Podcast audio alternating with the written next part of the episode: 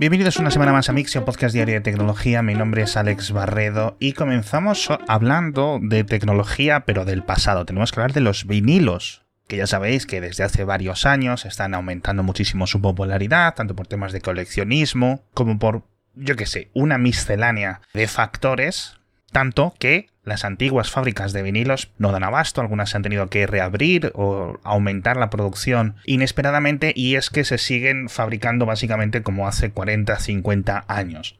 Entonces una empresa en Países Bajos quiere, como decía en la newsletter, básicamente cambiar radicalmente la fabricación de vinilos, es decir, serían el mismo formato de estas 10, 12 pulgadas si no recuerdo mal, pero usarían un tipo de prensa mucho más precisa, mucho más rápida, que consuma muchísima menos electricidad además, con lo cual se ayudaría a sofocar esta falta de suministro que hay realmente y que están sufriendo tanto los artistas independientes como las discográficas.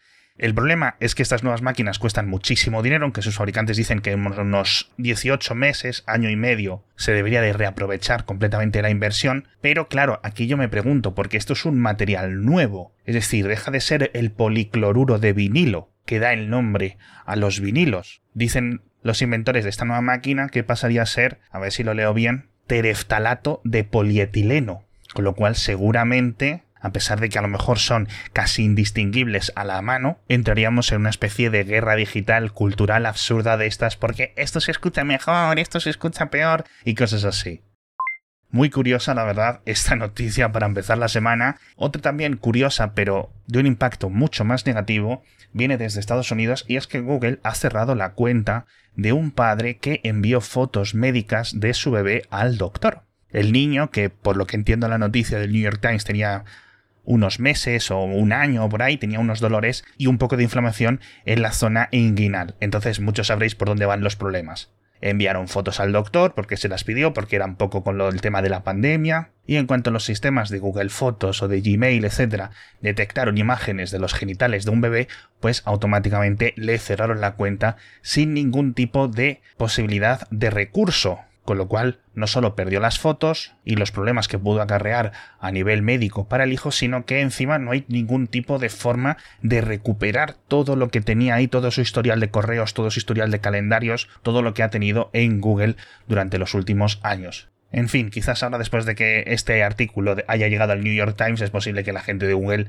se ponga en contacto con este padre y le devuelva la cuenta, pero bueno, ya han pasado varios meses o incluso más de un año, si no recuerdo mal. Hablamos del futuro ahora, hablamos de los cajeros de criptomonedas, estos que seguro que los habéis visto en muchas tiendas. Y es que unos hackers han conseguido el santo grial de los hackeos, que básicamente es crear una cuenta de administrador, al menos en los modelos fabricados por General Bytes, y básicamente lo que hacían era establecer un usuario administrador en cada una de estas máquinas y establecer unas carteras digitales a las que llegaban todas las transacciones de criptomonedas que se realizaban. Con lo cual, cada vez que una persona fuera a ingresar criptomonedas o a sacar criptomonedas, el dinero técnicamente y realmente acababa en los bolsillos de estos hackers. General Bytes es, si no recuerdo mal, el segundo o el tercer mayor fabricante del mundo de este tipo de máquinas. Tiene más de 9.000 o casi 9.000 en todo el mundo y ya han enviado un parche de software. Así que muchísimo ojito con este tipo de máquinas porque curiosamente, y esto es una estadística que siempre que la veo me deja un poco patidifuso, España es el tercer país del mundo con más máquinas de estas, después de Estados Unidos y Canadá. Ya no tenemos que hablar de dos vídeos. El primero es una máquina de lanzar cuchillos con precisión láser. Lo ha creado un inventor barra youtuber y me ha parecido magnífica. Me ha parecido una idea de estas de científico loco. Es como una ametralladora de estas que necesitas sujetar con las dos manos que da vueltas, pero lo que hace en vez de lanzar balas es lanzar un carrete de cuchillos. En concreto creo que tiene como 12 cuchillos. Entonces, utiliza dos mecanismos para apuntar. Un láser donde indica dónde quieres que el cuchillo impacte y por otra parte un LIDAR que calcula la distancia para que el cuchillo que lo lanza girando sobre sí mismo cuando toque en el objetivo llegue de punta, con lo cual hay que lanzarlo con un ángulo o con otro. Entonces la máquina es capaz de calcular el ángulo con el que tiene que lanzarlo. El vídeo, de verdad, yo diría que da hasta miedo. Primero porque es súper precisa y porque es capaz de lanzar los 12 cuchillos en cuestión de segundos. Así que, por favor, echadle un vistazo. Es un vídeo un poco largo, pero si os vais al final del vídeo, podéis ver el funcionamiento cuando ya ha solucionado todos los fallos, porque han tardado bastantes meses en diseñarla y en tenerla limpia, limpita. Y el siguiente vídeo tiene que ver con coches y es que Ford ha presentado un sistema de luces inteligentes para sus vehículos. No han dicho para qué coches va a estar disponible en el futuro, pero básicamente es que cuando vayas circulando por la noche, aparte de tener los dos faros apuntando a la carretera, haya unos LEDs inteligentes que vayan pintando como una especie de iconos o una especie de logotipos en la carretera delante del coche cuando estés conduciendo. Por ejemplo, indicadores de ruta, por si tienes que girar a la izquierda, o indicadores de tráfico mostrándote la velocidad límite, o por ejemplo también para ayudarte a aparcar o mostrarte la dirección que van a tener tus ruedas. Es algo muy interesante y yo creo que esto tendrá que ser aprobado por los diferentes organismos de tráfico de los diferentes países donde estén y puede ser algo chulo. Me recuerda un poco a una versión externa de estas proyecciones que hemos visto en algunos coches en los últimos años que te proyectan sobre el parabrisas algún tipo de indicaciones de lo que está ocurriendo en la navegación, en la carretera, etcétera. Bueno, pues lo mismo, pero por fuera, con lo cual puede estar bastante chulo. Ya digo, la pena es que no sabemos en qué coches va a estar, ni cuándo va a llegar, ni qué precio va a tener. Y ahora vamos a hablar de Twitter, que ya sabes que es uno de mis temas favoritos, y es que están trabajando en una especie de verificación pero de menor categoría. Ya sabéis que en Twitter hay dos tipos de usuarios. Los usuarios que están verificados, es decir, que Twitter personalmente ha verificado que esa persona o esa empresa existe, tiene ese nombre, es una entidad real, etc. Y el resto de usuarios. Bueno, pues Twitter está trabajando en un sistema intermedio, una especie de pegatina digital que va a decir si ese usuario con el que estás hablando o el que estás mirando en Twitter tiene su teléfono móvil verificado, que es una medida relativamente útil contra los trolls o contra las cuentas falsas, etc. Esto yo no sé cómo de efectivo va a ser, yo creo que para quitarte un montón de cuentas basura seguramente, pero recordemos que Twitter permite registrar hasta 5 cuentas distintas con un mismo número de teléfono, por ejemplo. Tu cuenta personal y la cuenta de tu página web o de un proyecto que te hayas hecho, bueno, pues para eso Google permite tener varias cuentas con el mismo número de teléfono asignado. Así que no es algo completamente único, pero creo que tiene bastante sentido. Otra curiosidad, ¿recordáis que hace unos años causó bastante alboroto, bastante folgorio, que había un empleado de Apple en un Apple Store de Canadá que se llamaba Sam Sung? Y cuando dejó la tienda, cuando dejó de trabajar para Apple, subastó su tarjeta de visita en la que ponía Samsung, especialista de Apple, no sé qué, no sé cuánto, ¿no? Además que fue en esos años de la rivalidad tan fuerte entre Apple y la compañía coreana Samsung.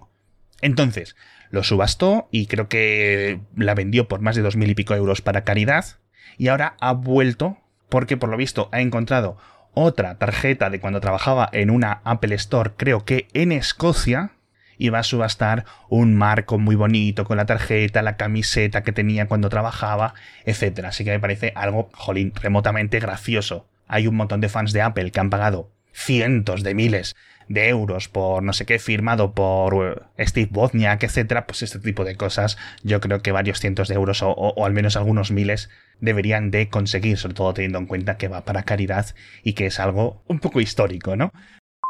Por cierto, hablando de cosas históricas, la semana que viene vamos a ver por fin, si todo sale bien, el lanzamiento del cohete SLS con la misión Artemisa 1, el 29 de septiembre.